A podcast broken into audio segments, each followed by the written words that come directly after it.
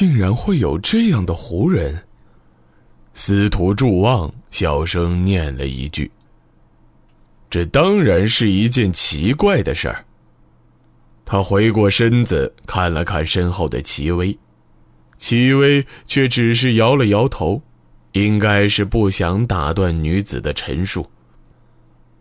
我们不知道他想做什么，但没有人再被杀死，让我们都渐渐平静下来。直到有一天，他派人挑选了一些人去他营帐，我也是其中之一。很快，其他姐妹就被放了回去。单单只是将我留下。我当时害怕极了，不知道他想做什么。胡人什么都想得出来。有个年轻女孩被绑起来，两个胡人一边喝酒，一边割她身上的肉，地上都是血，到处都是残缺的肉片。那女孩叫了几个时辰之后才断气。我不想那样。我宁愿立刻被砍去头颅。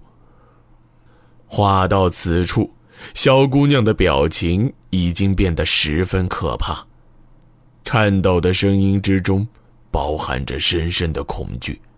司徒祝望想让她再休息片刻，女子却心领神会的摇了摇头。但她什么都没有做，她甚至开始用汉语和我交流。她告诉我。他不会杀我们，也想放我们走，但现在草原上到处都是邪精的军队，这些军队并不都是他的人，即使他放了我们，我们也根本不可能逃回去。而且，他毕竟是邪精人，邪精的法律不允许他随意释放奴隶，因此，他希望。说到这里。女子再一次站起身子，直接跪在了地上。民女知道大将军不会轻易相信此事，民女不会责怪将军。城里毕竟还有更多的百姓需要保护，但民女实在无法忍心。民女想要求求大将军，求求大将军救救姐妹们。女子终于失声痛哭起来。哭的有一些撕心裂肺。小姑娘，司徒祝望再次上前将女子扶回到座椅上，他半蹲下身子，神色和善的注视着女子的眼睛，低声说道：“小姑娘，请放心，这样的事儿我们票骑军是不会袖手旁观的。对了，关于姑娘说的那个胡人贵族，姑娘。”可知道他的名字？女子点了点头，立刻答道：“民女知道那位大人的名字，那位大人叫耶律古尔台，应该是皇族的成员，只是具体的身份，民女便不知了。”司徒祝望点了点头，微笑着说道：“小姑娘，你先答应我，可不要再跪了。”待女子应允之后。司徒朱望终于站直身子，回到齐威身旁，面对齐威，小声说道：“大将军，这应当就是买通聚义城内官吏，率军攻入聚义的那个人。据说此人是耶律重光的二子，虽然年纪不大，但却十分骁勇善战，并且还拥有非同寻常的谋略。”司徒大人说的不错。一直沉默不语的宇文斌终于开口接道：“邪精人的十阵兵马大多纪律涣散，各战能力虽然不差，但大规模作战几乎没有章法，一打就散。仅有一支军队例外，不过这支军队并不愿和我们发生正面冲突，因此每次遇到都选择回避。但根据属下几次和他们交锋判断，这应该是一支能打硬仗的部队，实力。”绝对不能小觑。齐威微微点了点头。能够攻破巨翼，需要的不仅仅是运气。话音未落，齐威再一次将目光落到女子身上。小姑娘，耶律国尔台既然放了姑娘，一定还有所嘱托。只是姑娘没有说，怕是担心我们不信。这件事儿虽然有些古怪，但只要关系到西国百姓的性命，我们骠骑军就一定不会不管。还请姑娘不要担心，如实说来便是。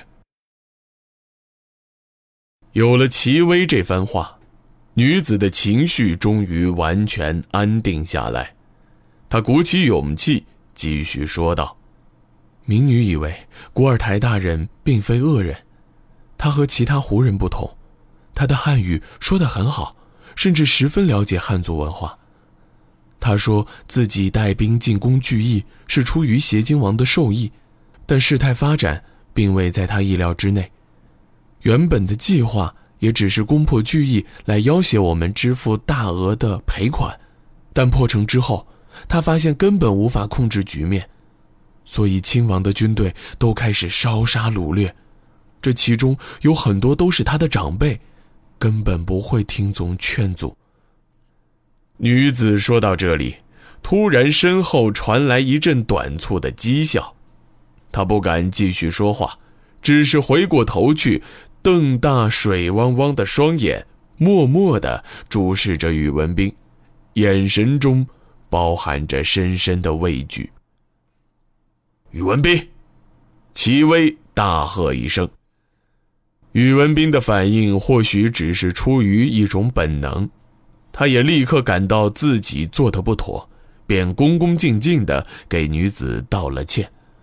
小姑娘，司徒祝望解释道：“宇将军不是在讥笑姑娘，只是我们和邪精人打了太多交道，因此突然遇到一些异类，心里都会觉得不太自然。”女子微微点了点头，小声应道：“是的，但请几位大将军相信，起初我们也是这样想的。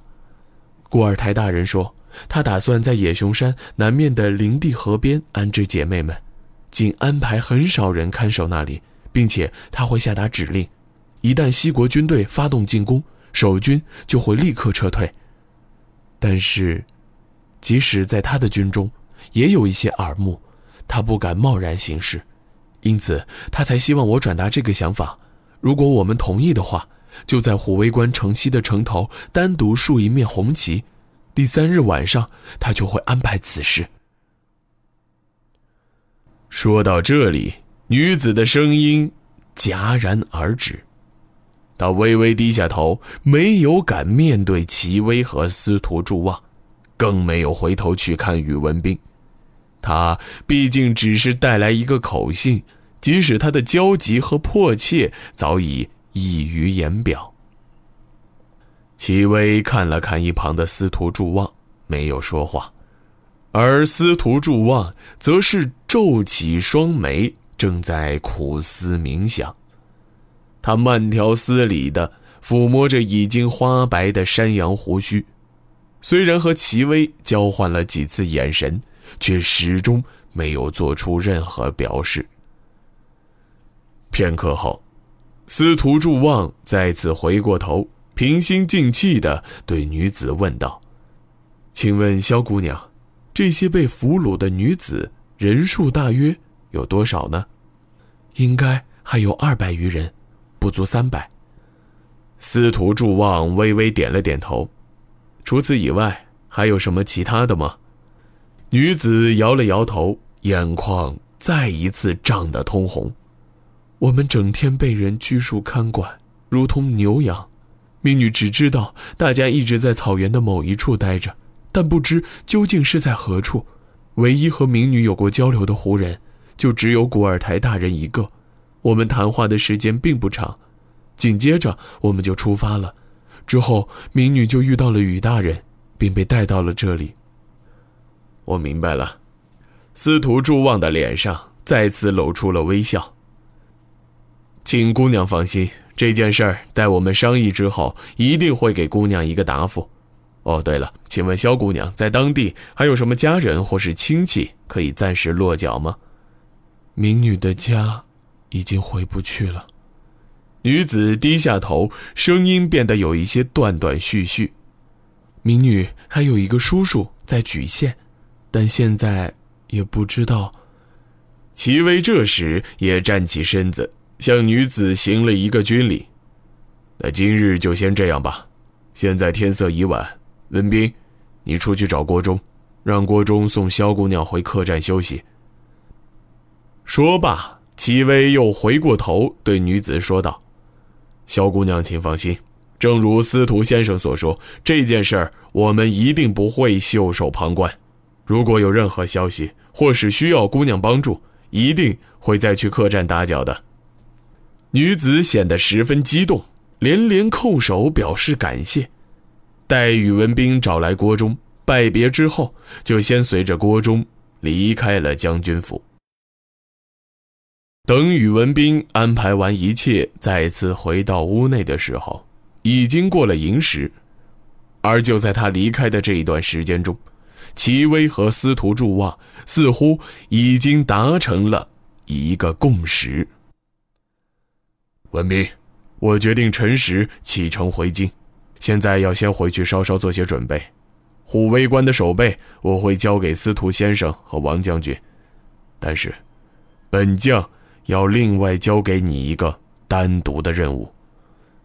宇文斌立刻明白了齐威的意思，义正言辞的。抱拳应道：“大将军尽管吩咐。”齐威点了点头，又看了一眼身旁的司徒祝望，压低声音说道：“不管这是不是邪精人的圈套，我都希望你能走一趟。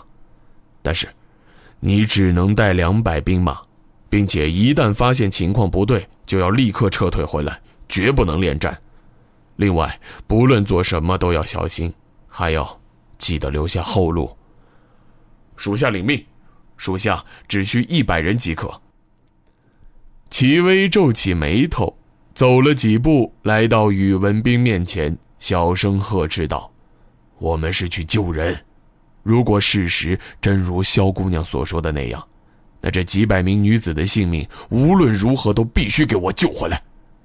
我知道你无勇，但救人，不同于杀人。”况且，这还都是一些受尽苦难的女子。属下知错，属下明白了。齐威点了点头，脸色突然凝重起来。我这一走，不知何时能够再见。生死有命，有时候并非我等能够控制。现在国家面临内忧外患，万事。都要以大局为重，除此以外，还有一点你要记得：不论发生什么，都要珍惜所有族人的性命。当然，这也包括你自己的。